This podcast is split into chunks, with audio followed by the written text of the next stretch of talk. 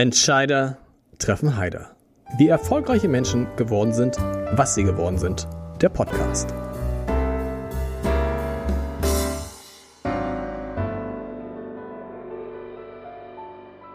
Herzlich willkommen. Mein Name ist Lars Heider und Udo Lindenberg wird in diesen Tagen, genauer gesagt am 17. Mai 75. Und ich habe gedacht, ich muss eine Folge von Entscheidertreffen Heider zu diesem Geburtstag machen. Nun war Udo Lindenberg schon mal in diesem Podcast zu Gast und hat sich übrigens hinterher beschwert, dass er kaum zu verstehen gewesen sei. Ich ne, will gar nicht zu verstehen, was war mit eurer Technik da los? Wie gesagt, also Udo scheidet aus, also ich muss jemanden finden, der sich mit Musik auskennt. Am besten Musikwissenschaft studiert hat, der sich mit Sprache auskennt, vielleicht Journalist ist, der sich mit Kunst auskennt, der vielleicht auch irgendwie Kunstwerke sammelt und am allerbesten, der auch Udo Lindenberg gut kennt. Und da gibt es eigentlich nur einen und diesem einen habe ich am 7. April um 17.22 Uhr eine Mail geschrieben, eine SMS geschrieben und ihn gefragt, ob er Lust hätte auf diesen Podcast. Und 23 Minuten später, 23 Minuten später bekam ich folgende Antwort. Ich bin bereit. Udo ist eine spezielle Figur, großer Künstler, sprachlich prägender als Goethe. Musik gefällt mir gar nicht, aber als Sprachkünstler ein Jahrhundertgenie. Ich freue mich sehr auf Matthias Döpfner. Lieber Herr Döpfner. Hallo, ich freue mich. Schön, dass Sie dabei sind. Sie mögen seine Musik nicht? Naja, also es ist ja immer eine Frage der persönlichen Präferenzen. Ich bin mehr ein äh, Freund des Rhythm and Blues, des Soul, des Gospel, der schwarzen Musik, äh, des Jazzrock. Da ist sozusagen diese äh, Rock-Tradition äh, von Udo Lindenberg nicht äh, direkt auf die Zwölf meines Geschmackszentrums. Ähm, aber das tut ja auch gar nichts zur Sache. Als Gesamtkunstwerk und als äh, vielleicht einziger wirklicher deutscher Popstar ist Udo Lindenberg auf jeden Fall ein ganz großer. Ähm, er ist sozusagen eine moderne Form des Bänkelsängers und auch beim Bänkelsänger ist oft der Text besser als die melodiöse oder äh, stimmliche Ausarbeitung. Und äh, insofern äh, muss ich sagen, wenige Figuren haben die Popmusik und haben insbesondere die deutsche Popmusik so geprägt wie er. Und äh, noch weniger Figuren haben die deutsche Sprache so geprägt wie er. Und deshalb könnte ich, ich, ich wollte mir jetzt empören und sagen, aber die Musik ist doch so schön, aber ich glaube, Sie haben recht. Das Problem ist, dass die Texte so viel besser sind als die Musik. Ja, vor allen Dingen sind sie sehr viel originärer. Es gibt äh, viele, also ob man das Rock mag oder nicht, oder diese Art von äh, Stimmphrasierung, das ist doch völlig unerheblich. Aber wenn ich mir einfach angucke, wie prägend ist das, was er musikalisch gemacht hat, fällt mir nicht so wahnsinnig viel ein. Wie prägend ist das, was er textlich gemacht hat, sprachlich gemacht hat, wie er nicht nur äh, Popmusiksprache verändert hat, sondern vor allen Dingen Alltagssprache. Ähm, und äh, wenn ich mir wirklich angucke, auch wie gut äh, und äh, einfach irrsinnig äh, charismatisch er sich tatsächlich als Kunstfigur inszeniert, dann liegen, glaube ich, auf diesem Gebiet die eigentlichen Leistungen von ihm. Und ich sehe schon jetzt die Schlagzeilen. Matthias Döpfner vergleicht Udo Lindenberg mit Goethe sagt, ne? sagt er ist prägnanter, aber ich will sagen, ich habe natürlich mal gewühlt und habe gesagt, gibt es denn da irgendwas? Und wenn man es sich mal anguckt, ich lese mal kurz zwei, drei Zeilen vor und Sie können ja dann mal sagen, Goethe oder Lindenberg. Nein, es ist ganz einfach. Also, du hast uns oft im Traum gesehen, zusammen zum Altare gehen und dich als Frau und mich als Mann.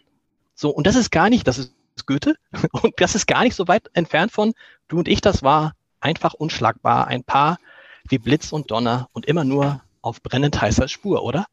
Das ist, Sie haben recht, da ist gar nicht so viel dazwischen. Ja, wobei mir, mich würden eigentlich eher doch die Unterschiede zwischen Goethe und Udo Lindenberg faszinieren. Also äh, Goethe hat mit einem angeblichen Wortschatz von 90.000 Worten äh, ja sozusagen die Kunstsprache, die Literatursprache, das literarische Schreiben äh, geprägt für Generationen und äh, war so zu, sozusagen ein Wortvirtuose äh, der alten Schule. Äh, Udo Lindenberg hingegen hat ähm, unsere Alltagssprache verändert, indem er eine völlig andere Sprachmelodie. Wir unterschätzen es immer. Hören Sie mal zu, wie Leute in den 50er oder 60er Jahren gesprochen haben. Gucken Sie sich wirklich mal alte Interviews Radiointerviews oder Fernsehinterviews an, wie hier formuliert wurde, wie auch im Alltag gesprochen wurde. Das war einfach ein völlig anderer Habitus, ein absolut anderer Gestus. Und Udo Lindenberg ist der, ist sozusagen nicht nur derjenige, der äh, zum ersten Mal als wirklich cooler Popstar Deutsch gesungen hat.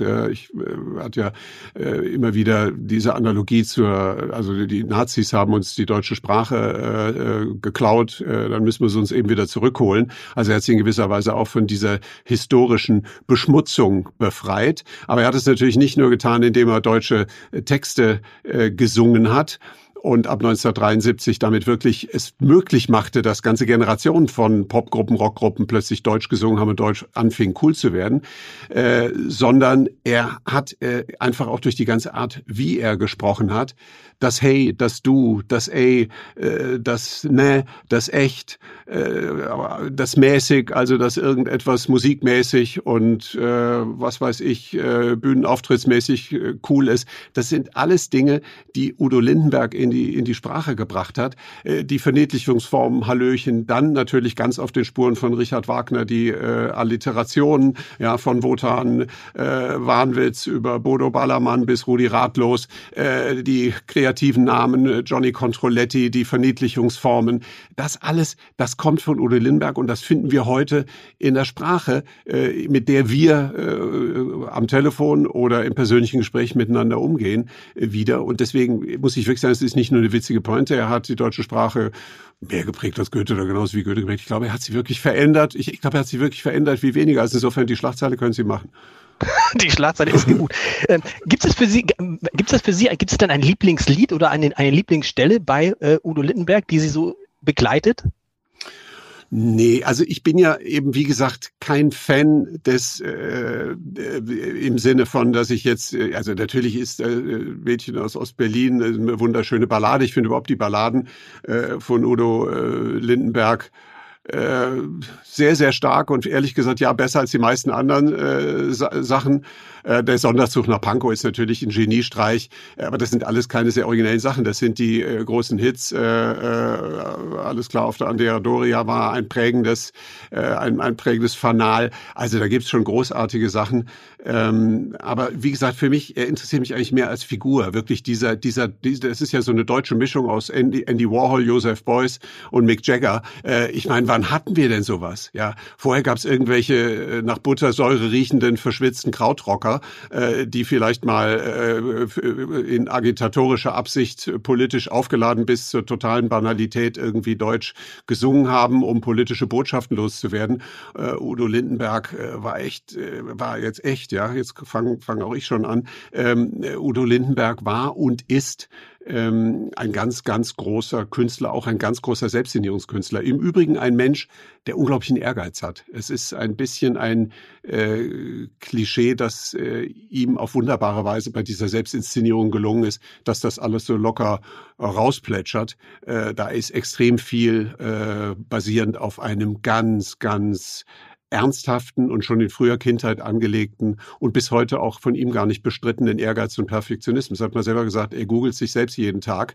Ähm, das ist schon eine äh, interessante Anekdote. Äh, ihm kommt es sehr darauf an, wie er wahrgenommen wird und nur so wird man eine Pop-Ikone. Das unterschätzt man total, wie sehr ihm, wie, wie tatsächlich, wie ehrgeizig er ist und dass es ihm auch manchmal gar nicht gefällt. Das hat man bei dieser Episode mit die Kante gesehen, wenn dann versuchen Leute immer größer zu werden als er selber. Absolut, genau, ja. Wann haben Sie, können Sie sich erinnern? Ich erinnere mich noch genau, mein erstes Treffen mit Udo Lindenberg, boah, das war bei seiner Ausstellung in, in Hamburg im, im Museum für Kunst und Gewerbe und plötzlich stand er da. Können Sie sich an Ihr erstes Treffen mit Udo Lindenberg erinnern? War das 83, als Sie damals ein Buch geschrieben haben über die neue Deutsche Welle und ihn interviewt haben oder vorher? Nee, das war tatsächlich in der Vorbereitung dieses Buches. Also das Buch habe ich äh, tatsächlich 1983 geschrieben und da gab es äh, eben rund um dieses Thema deutsche Sprache in der äh, Pop- und Rockmusik, äh, Neue Deutsche Welle, das war ja dann die große Bewegung, die die deutsche Sprache eigentlich äh, sozusagen hoffähig machte. Aber der Urheber äh, dieser Bewegung oder sozusagen der Vorbote dieser Bewegung äh, war Udo Lindberg und deswegen wollte ich unbedingt mit ihm sprechen und dann äh, gab es ein, ein Interview, ein Gespräch, der war irgendwie gerade auf Tournee und da traf trafen wir uns im Hamburg, im Frankfurter Operncafé. Das gibt's heute, glaube ich, gar nicht mehr. Ähm, aber das weiß ich noch, wie wir da saßen und ich natürlich äh, schwerstens eingeschüchtert war, vor dieser damals schon äh, Legende äh, zu sitzen. Und da habe ich ihn das erste Mal gesehen und war sehr beeindruckt.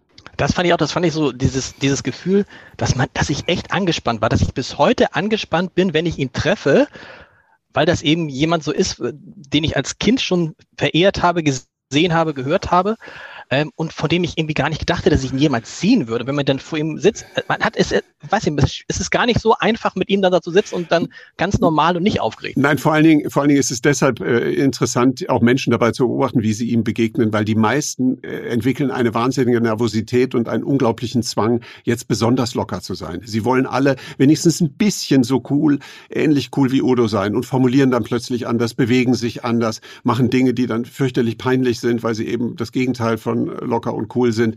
Und ich glaube, dass Udo Lindenberg das auch gar nicht besonders schätzt, wenn man da versucht, so auf äh, äh, Kreisklasse-Niveau irgendwie noch ein bisschen Udo äh, oder Sprache an den Tag zu legen.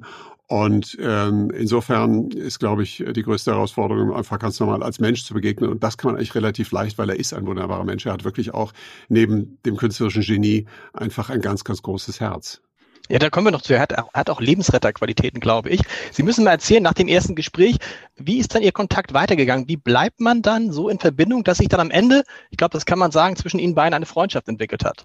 Aber das ist ja erstmal noch nicht normal, dass man als Sie waren, was waren Sie damals? Äh, freie Mitarbeiter bei der FAZ oder? Äh? Genau, ja, ja, genau. Ich äh, war, war ja freier Musikjournalist und äh, schrieb für die FAZ und eben an diesem Buch und äh, ich muss sagen, ich weiß es gar nicht ganz genau, wie, also systematisch gepflegt haben wir das gar nicht. Wir haben uns dann auch mal übrigens eine lange Strecke gerade am Anfang aus dem Auge verloren. Ich glaube, es gab da noch eine zweite Begegnung, äh, 84 oder sowas. Dann haben wir uns länger äh, nicht mehr gesehen und dann ging das eigentlich erst wieder äh, in den 90er Jahren los. Ich glaube, es gab dann immer wieder auch äh, journalistische Berührungspunkte, Interviews, äh, ähm, aber dann auch ähm, äh, ich weiß nicht, irgendwie ja, es ergab sich dann, dass man dann irgendwann anfing, äh, wenn man in der Nähe war, sich mal zu treffen.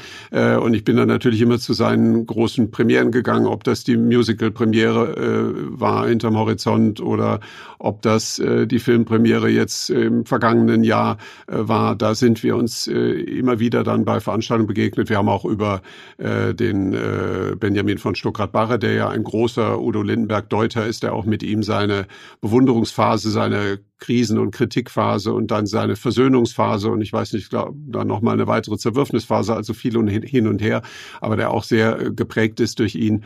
Äh, mit dem haben wir uns oft gesehen, mit äh, dem äh, den Hamburgern ja wohl bekannten Uli Waller, ähm, auch ein gemeinsamer Freund und so gab es viele Berührungspunkte und es hat irgendwie über die Jahre immer gut funktioniert. Das heißt, Sie haben ihn auch damals im Blick gehabt, als dieser Absturz war. Haben Sie das miterlebt? Ja, also nicht. 83, ich, als Sie ihn 83 interviewt haben, da war er ja schon ein Star ja. weitem nicht so groß wie heute, aber dieser Absturz, den, den ich gar nicht mehr erinnere, der muss ja brutal gewesen sein. Es ging da ja im wahrsten Sinne des Wortes um Leben und Tod. Ja, ja.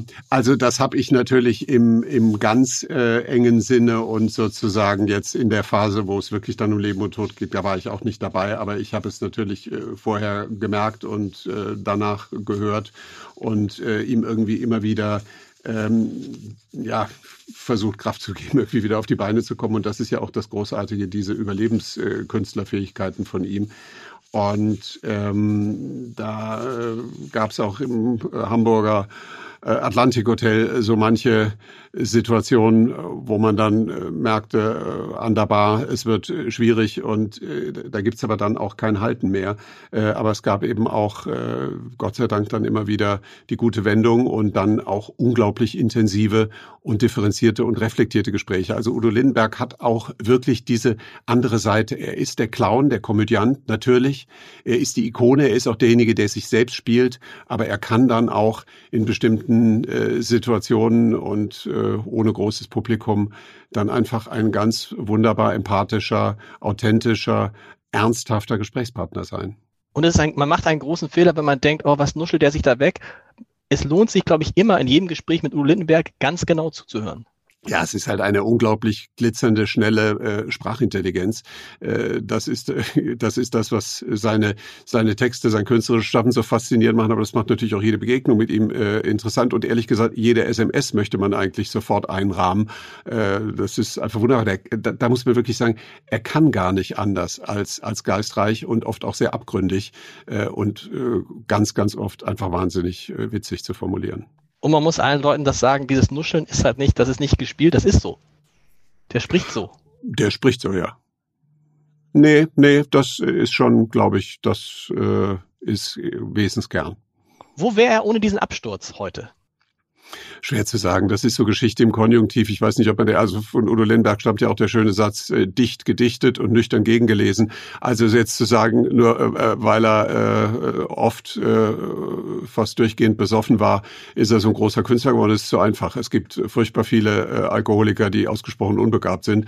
Ähm, und insofern äh, würde ich das jetzt nicht miteinander verknüpfen. Aber natürlich kann es schon so sein, dass äh, dieses äh, ans Extrem gehen, dieses äh, äh, an die Kante sich bewegen und äh, alles riskieren, dass das natürlich auch eine Intensität schafft, das ist auch eine Sensibilität, äh, die damit einhergeht. Und äh, insofern ist das, glaube ich, äh, untrennbar. Also wie wäre Udo Lindenberg gewesen, wenn er nie einen Schluck Alkohol getrunken hätte, wissen wir nicht. Vielleicht noch genialer, vielleicht kreuzlangweilig. Äh, so als Gesamtkunstwerk funktioniert es gut, vor allen Dingen, weil er auf diese Art und Weise doch beeindruckend äh, 75 geworden ist. Ja? Also ich meine, das muss man auch mal erstmal schaffen. Es gibt andere, die haben immer nur Tee getrunken und klappern äh, mit 62 und äh, kriegen den Mund nicht mehr auf. Und er hat was von einem Unsterblichen, oder? Wenn ich, wenn mich jemand fragen würde, sag mir einen Menschen, von dem du glaubst, dass er unsterblich ist, würde ja. ich sagen Udo Lindenberg. Also das äh, geben ja die allerwenigsten Künstler zu, dass es ihnen auch um Nachruhm geht, dass es ihnen um Unsterblichkeit geht. Man kann es auch anders formulieren. Man will sozusagen das Ephemere oder die Banalität der biologischen Existenz, äh, die Vergänglichkeit des eigenen Seins irgendwie auch dadurch überwinden, dass man etwas tut und etwas schafft, was bleibt. Ich würde fast sagen, jeder Mensch will das irgendwo auf eine bestimmte Art und Weise, aber äh, ein Künstler muss das wollen und ein Udo Lindenberg steht idealtypisch dafür und ich würde sagen, er ist vielleicht auch einer der ganz wenigen, die es sogar wirklich zugeben ähm, das ist bei ihm so. Und da muss man einfach sagen, das hat er geschafft. Das hat er geschafft wie wenige. Und das hat mit seiner Radikalität, mit seiner Konsequenz, mit seiner Sensibilität, mit seinem Mut äh, und seiner unglaublichen Begabung äh, zu tun. Und äh, ja, jetzt ist er 75, ähm, aber dass der Name Udo Lindenberg als, als prägender Künstler, als Figur bleibt, das ist für mich völlig äh, außer Frage. Das ist so. Ich, ich meine sogar, ich meine sogar noch, äh, noch stärker im Wortsinne. Ich halte ihn wirklich, also für unsterblich. Also die Vorstellung, dass Udo Lindenberg nicht mehr lebt, ist eine Vorstellung, ähm, die ich mir erstens, ich will mir das nicht vorstellen, aber ich, es ist unvorstellbar. Weil der ist irgendwie, es ist unvorstellbar, weil der, weil der eben all das überlebt hat und weil der ja mit 75 so ist wie manche mit, mit 55 nicht. Allerdings, ja. Ich finde, das ist ein schöner Mythos für ihn. Udo Lindberg ist unsterblich, also da würde ich auch im wörtlichen Sinne sofort mal zustimmen. Ja. Und Sie haben es gesagt, er ist extrem empathisch. Ich sage Freunden immer gern, wenn ihr ganz tief am Boden seid, hört euch Udo Lindenberg ein. Das hat was Therapeutisches. Das ist, er hat, er hat etwas, er holt einen auch aus dem tiefsten Loch raus und Sie haben äh, Benjamin von Stuttgart-Barre er, äh, erwähnt, da war es ja wirklich so, ne? Ich bin mir nicht sicher, ob der, wäre er noch am Leben, wenn es Udo nicht gäbe?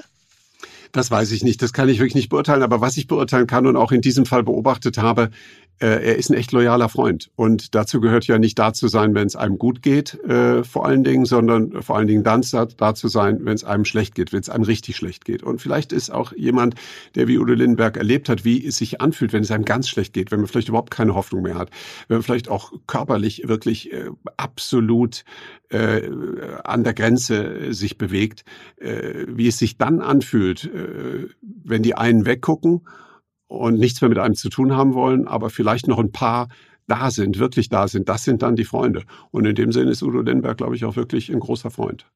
Die beiden sind mal zusammen äh, bei Ihnen in Potsdam vom kleinen Freundeskreis aufgetreten.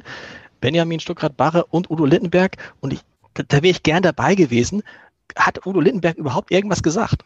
Ja, das war äh, unglaublich. Das war ein Fall. ja, das ist eine sehr berechtigte Frage. Ich muss mich da mal genau erinnern. Also zu Wort weiß ich nicht, aber auf jeden Fall äh, zum Gesang ist er gekommen. Also es war im Garten äh, der Villa Schöning. Das ist so ein äh, kleines äh, Kunsthaus an der Kliniker Brücke. Und äh, da luden wir sozusagen zu einem äh, Udo Lindenberg Nachmittag im Garten und äh, Benjamin von Stuckrad-Barre las Texte über Udo Lindenberg und äh, Udo Lindenberg sang Songs, aber nur begleitet von einem Klavier. Also es war wirklich so ein ganz intimes Kammerkonzert. Äh, das war ein ganz wunderbarer magischer Moment. Ganz wenige Leute waren da, war eine, war eine kleine Gruppe von ja erweiterter Freundeskreis. Und äh, es machte ihm auch so einen Spaß. Es schien ihm wirklich richtig Freude zu machen in dieser Situation da unter den äh, Blättern äh, der Rotbuchen äh, und äh, unterbrochen nur so von so leichten Vogelzwitschern. Das, das war ein magischer Moment. Sind die beiden sich sehr ähnlich in ihrem, beide Sprachgenies, oder? Auf, auf, auf, auf ihre Weise. Also beide äh, sind von der Erotik der Sprache tief durchdrungen und bewundern sie nicht nur, sondern beherrschen sie auch. Da gibt es schon eine Gemeinsamkeit. Äh, beide führen nicht das, was man ein äh, konventionelles bürgerliches Leben am Rande der Kamillenteetasse bezeichnet. Und insofern gibt es da vielleicht verbindende Elemente, ja. Wie weit ist das von Ihrem Leben entfernt? Sie sind ja auch jemand, der sehr gut mit Sprache umgeht, gerne ja, mit aber, Sprache umgeht. Aber mit dem Kamillentee habe ich es auch nicht so gerne. Äh, in der Tat, die, vielleicht ist die Sprache äh, wirklich ein, ein gemeinsamer Nenner, die, die Liebe zur Sprache und ähm, das, was ich das Eros der Sprache nenne. Ja, ich glaube, das, das durchdringt mich schon, ja. Zu Ihrem 50. Geburtstag haben Sie auch in die Villa Schöningen, glaube ich, zu einer Verkleidungsparty eingeladen. Und jetzt kann man mal eine Sache lösen. Viele, die da waren, hat man erkannt. Äh, Anju Jane kam damals verkleidet als Anju Jane. Ähm, stimmt, kann man glaube ich so, kann man glaube ich so sagen. Und äh, kennt ja und Udo Lindenberg war auch da, aber es hat ihn niemand erkannt. Das ist. Das ist alles so ein, das ist also das war, also ich, ich hatte ihn äh, eingeladen und er hatte auch zugesagt und ich habe mich total auf ihn gefreut. Und es war in der Tat ein Abend, der stand unter dem Motto Camouflage, also es ging darum, sozusagen möglichst bis zur Unkenntlichkeit kostümiert zu sein. Es gab äh, ein paar ganz wenige Humorfreie, die dachten, äh, besser nicht und kamen mit einem lustigen Halstuch. Aber die absolute Mehrheit war wirklich extrem äh, verkleidet. Ich selber bin auch ähm, äh, über weite Strecken nicht erkannt worden, äh, weil ich äh, als Drag Queen äh, einfach als anderer Gast äh, sozusagen eingestuft wurde. Äh, und in dieser Situation ähm, habe ich dann äh, meinen Freund Uli Waller äh, vom St. Pauli Theater äh, getroffen, der so als italienischer Strizzi, so ein bisschen so venezianischer Gondolieres-Stil äh, verkleidet war. Und äh, er hatte noch einen, äh, im gleichen Verkleidungsstil noch einen Freund äh, dabei. Und äh, ich habe ihn aber erkannt, äh, den Waller, und äh, wir haben gesprochen miteinander und so ein bisschen geplaudert, so fünf Minuten. Und ähm, dieser Freund von ihm stand immer die ganze Zeit dabei und dann habe ich irgendwo gesagt, sag mal, aber schade, der Udo ist gar nicht gekommen heute Abend. Also der, Hallöchen, ich bin nur da oder so ähnlich, ja. Also, und dann kam dieser tiefe Brummbass und Udo Lindenberg äh, stand da und ich hatte ihn wirklich über lange Zeit, also wie gesagt, wir haben mindestens fünf Minuten da geredet, ich habe ihn nicht erkannt. Und ähm, ich glaube, das ist auch für Udo Lindenberg mal ein echtes Luxusgefühl gewesen, auf einer Party zu sein, einen Abend zu verbringen, wo niemand ihn als Udo Lindenberg erkennt. Das muss unglaublich entspannt gewesen sein für aber, ihn. Aber normalerweise mag er das nicht. Er liebt es eigentlich 24 Stunden, sieben Tage Udo Lindenberg zu sein, oder? Exakt, und deswegen habe ich damit auch überhaupt nicht gerechnet. Also ich dachte sozusagen, ja, der Einzige, der da natürlich nicht mitmacht und verständlich, weil sein ganzes Leben ist Verkleidung, äh, ist Udo Lindenberg. Aber nein, der hatte endlich mal äh, die Chance seines Lebens, einmal nicht Udo Lindenberg zu sein und hat sie brutal gut genutzt. Auf dem Geburtstag hat Earth, Wind Fire gespielt, unter anderem zum 60. spielt dann Udo Lindenberg. Ja, das ist eine gute Idee. Das äh, werde ich ihm vorschlagen. Oder? Macht, das macht er, das macht er ähm, bestimmt gern. Ich habe gesagt, ich habe Sie natürlich auch eingeladen, weil Sie auch noch einen anderen Bereich abdecken, nämlich die Kunst. Sie sammeln ja selber Kunst. Udo Lindenberg ist zumindest wenn man von den Verkaufszahlen sich so anguckt, einer der erfolgreichen, nicht einer der erfolgreichsten, vielleicht das auch das, deutschen Maler, bildenden Künstler. Haben Sie, haben Sie Kunst von ihm auch bei sich zu Hause? Nein, ich habe ein sehr spezielles Sammelgebiet und auf diesem Gebiet ist er bisher noch nicht in Erscheinung getreten, aber grundsätzlich, gesagt, ja. aber grundsätzlich sind die Likorelle, äh, Likörelle äh, natürlich auch äh, hier wieder ganz äh, auf Udos Spuren weit ab von jedem Mainstream und außerhalb äh, den äh, sterilen ähm, äh, weißen White Cube äh, Räumen der schicken Kunstgalerien und genau deshalb so liebenswert. Also ist er auch ein großer Künstler aus Ihrer Sicht? Also ein großer bildender Künstler?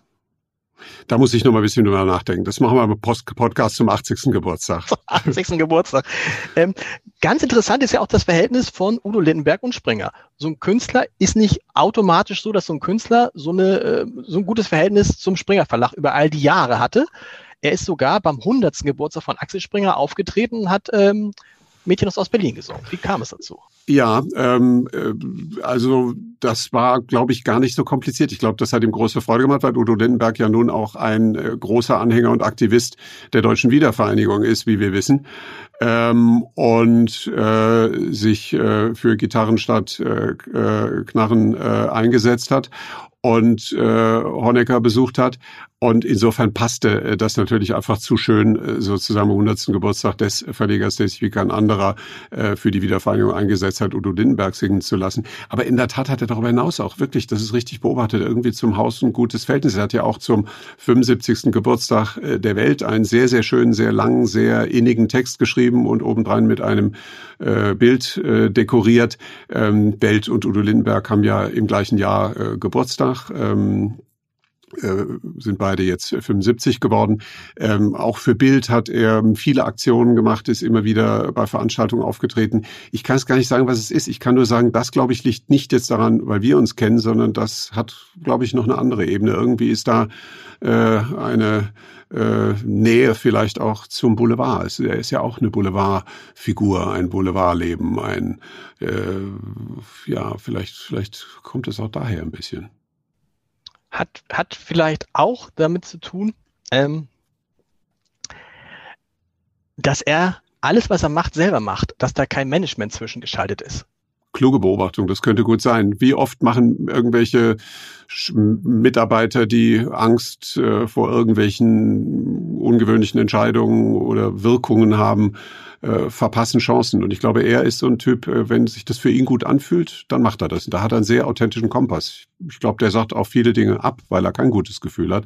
Da kann ihn dann auch kein äh, Manager irgendwo äh, dazu bewegen. Ich meine, äh, gut, das hat den Podcast mit Ihnen, den hätte er bestimmt auch noch dazu gesagt, wenn Sie ihn nochmal gefragt hätten. Nein, nein, nein, aber er, er, war jetzt, er war einmal da, das hat er nett gemacht ja. und er, er, hat dann gesagt, nee, also äh, jetzt erstmal nicht und so. Ich weiß aber nicht, hängt das auch mit Corona zusammen. Äh, vielleicht, sonst macht er, glaube ich, auch fürs Abendblatt macht er mal viele, ähm, ja. viele Sachen. Das ist eine schöne Überleitung, weil ehrlich gesagt, passt Udo Littenberg ja so, so, gar nicht zu Hamburg, oder? Oder haben Sie das Hamburg so in Erinnerung, äh, wie Sie Udo Littenberg erleben? Äh, ich würde auch sagen, sie sind äh, Antipoden. Ähm, und trotzdem ist es so, dass man für immer Udo Lindenberg und Hamburg äh, verbindet und er sich ja selbst auch sozusagen in frühen Texten quasi zum Hamburger umstilisiert hat, obwohl er aus Gronau kommt. Also das ist ein interessantes Phänomen, aber manchmal ziehen sich ja die Antipoden an und lassen sich dann auch nicht mehr los. So muss es irgendwo mit Udo Lindenberg und Hamburg sein. Sie selber sind ja nach Berlin gegangen, irgendwann der Springer Verlag auch. Haben Sie die auch mal gesagt, Udo, ganz ehrlich, du hast ja auch ein zweites Standbein in Berlin. Warum bist du nicht hier, wo, wo es richtig bunt ist, wo es richtig zur Sache geht? Vielleicht ist das zu naheliegend. Also sozusagen Berlin und Udo Lindenberg passen wie das Klischee zusammen.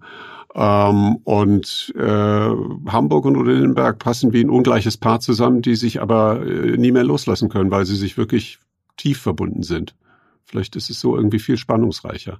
In Berlin wäre Udo Lindenberg längst Ehrenbürger. In Hamburg denkt man, uh, der mit dem Hut im Rathaus, schwierig. Ja. Schade, oder? Ist irgendwie, also weil ich glaube, ich glaube ehrlich gesagt, würde er sich über nichts so freuen, wie Ehrenbürger Hamburgs zu werden. Ja, aber dann muss man doch über den Hut nochmal verhandeln können, finde ich. Wissen Sie, wer das Mädchen aus Ostberlin ist? Nee. Also, nee. Nee, ich glaube, ich weiß es nicht, nee. Also wie, haben Sie, wie haben Sie den Kontakt gehalten äh, mit ihm jetzt in dieser Corona-Zeit? Der Grossmann hat erzählt, dass er tatsächlich sich mal mit Udo getroffen hat und das ist ja auch erstaunlich. Nee, haben wir aber nicht. Also das muss ich sagen, jetzt während Corona haben wir uns kein einziges Mal gesehen. Also da ist dann nur noch das äh, Handy. Aber äh, nee, das ist schon, also die soziale Vereinsamung erstreckt sich auch auf Udo Lindenbergs äh, und meine Begegnung. was aber was ja, was glaube ich für ihn nicht einfach ist, weil er ja, die, er braucht ja dieses, diese Familie um sich rum, ne? Absolut, ja, ja, das ist äh, wirklich schwer vorstellbar, dass er allein im Zimmer sitzt. Ich glaube, das tut er auch nicht. Aber wir wollen jetzt nicht über den Bruch von Abstands- und Versammlungsgeboten hier äh, sprechen öffentlich. Nein, nein. Und ich glaube, ich gehe davon aus, dass Udo Lindenberg auch, ist er schon geimpft? Ich müsste, man müsste ihn mal fragen. Wahrscheinlich ja. Weiß ich nicht, keine Ahnung. Er ist ja, wenn, haben Sie ein Geschenk schon? Nee, dieser Podcast ist natürlich eins, von, mit dem man nicht rechnet, über, den, das, über das er sich freuen wird. Das ist schon ein gutes Geschenk. Das, das, das, das gehört zu meinen Motivatoren, die äh, zu der schnellen Antwort geführt haben. Nein. Vielleicht ärgert es sich über jedes Wort, das ich hier sage. Das, das glaube ich. Was ist, haben Sie mal versucht zu sagen, Udo, schreib doch mal für uns, schreib für die Welt. Ich meine, ihr seid beide gleich alt, von der Ausrichtung, glaube ich, auch ziemlich identisch, Welt und Udo Lindenberg. Und äh, oder schreibt mal überhaupt ein Buch. Er, er, er wäre auch ein ganz großer Literat wahrscheinlich. Vor allem, wenn er das Ganze mit seinen ganzen ähm, mit seinen ganzen Zeichnungen so verknüpfen würde. Ja, ich weiß nicht, ob das Buch seine Form ist. Sein Gesamtkunstwerk ist zu groß, zu multimedial, zu vielfältig, als dass es sich zwischen zwei Buchdeckel pressen ließe. Ich weiß nicht, ob die Form zu eng ist, aber äh, eigentlich ist doch sein ganzes Leben ein wahnsinnig äh, bunter Roman und vielleicht ist dann mal hier ein Musical und da ein Film und da ein Le und da ein Spontanauftritt. Vielleicht ist es dann doch das bessere Kompositum. Aber ja, irgendwann nochmal eine äh, Autobiografie in äh, Liedform, das wäre doch was. Letzte Frage, weil das immer alle erzählen, die mit ihm eng zusammen sind. Stimmt es, dass wenn man ihn besucht in seinem Hotel, dass dann seine Videos laufen, seine Musik läuft? Ich, ehrlich gesagt, ich würde es genauso, wenn ich Udo Lindenberg wäre, ich glaube, ich würde den ganzen Tag nur meine eigenen Lieder hören und auch meine eigenen Lieder mitsingen. Ähm, aber ist das so? Also ich muss sagen, ich erinnere das jetzt nicht. Äh, und ich weiß auch nicht, ob, äh, also Udo Lindenberg ist natürlich ein sehr selbstbezogener äh, und in dem Sinne egozentrischer Mensch. Das kann gar nicht anders sein. Aber als Narzisst im platten Sinne habe ich ihn nicht erlebt. Ist, aber ist es schlimm, selbstbezogen zu sein? Nein. Nö, gar nicht. Deswegen ist das für mich auch in dem Sinne, äh, ist das keine, äh, ist das kein Makel. Ich glaube sogar mehr, es ist eine Voraussetzung. Für, einen für einen prägenden Künstler geht's gar nicht anders. Und er ist einer der wenigen Menschen, den ich kenne, bei dem niemand auf die Idee käme, ihn zu sitzen. Alle für ja. alle ist er Udo, ne? Ja, und genau da fängt schon wieder die Zwanghaftigkeit an. Ich glaube, ich habe ihn bei unserer ersten Begegnung auf jeden Fall äh, gesitzt. Ja. Und was hat er dann gesagt mit dir? Er, er kennt diese Form nicht, aber das ist ja auch gut. Er muss ja nicht äh, immer alles im Leben äh, gleichberechtigt sein. Ich fand es völlig angemessen, dass ich ihn sieze und er mich duzt. Lieber Herr Döpfner, vielen Dank. Lieber Udo, herzlichen Glückwunsch an dieser Stelle, falls du diesen Podcast hören äh, solltest. Es hat, es hat großen Spaß gemacht. Vielen Dank. Herzlichen Glückwunsch, lieber Udo.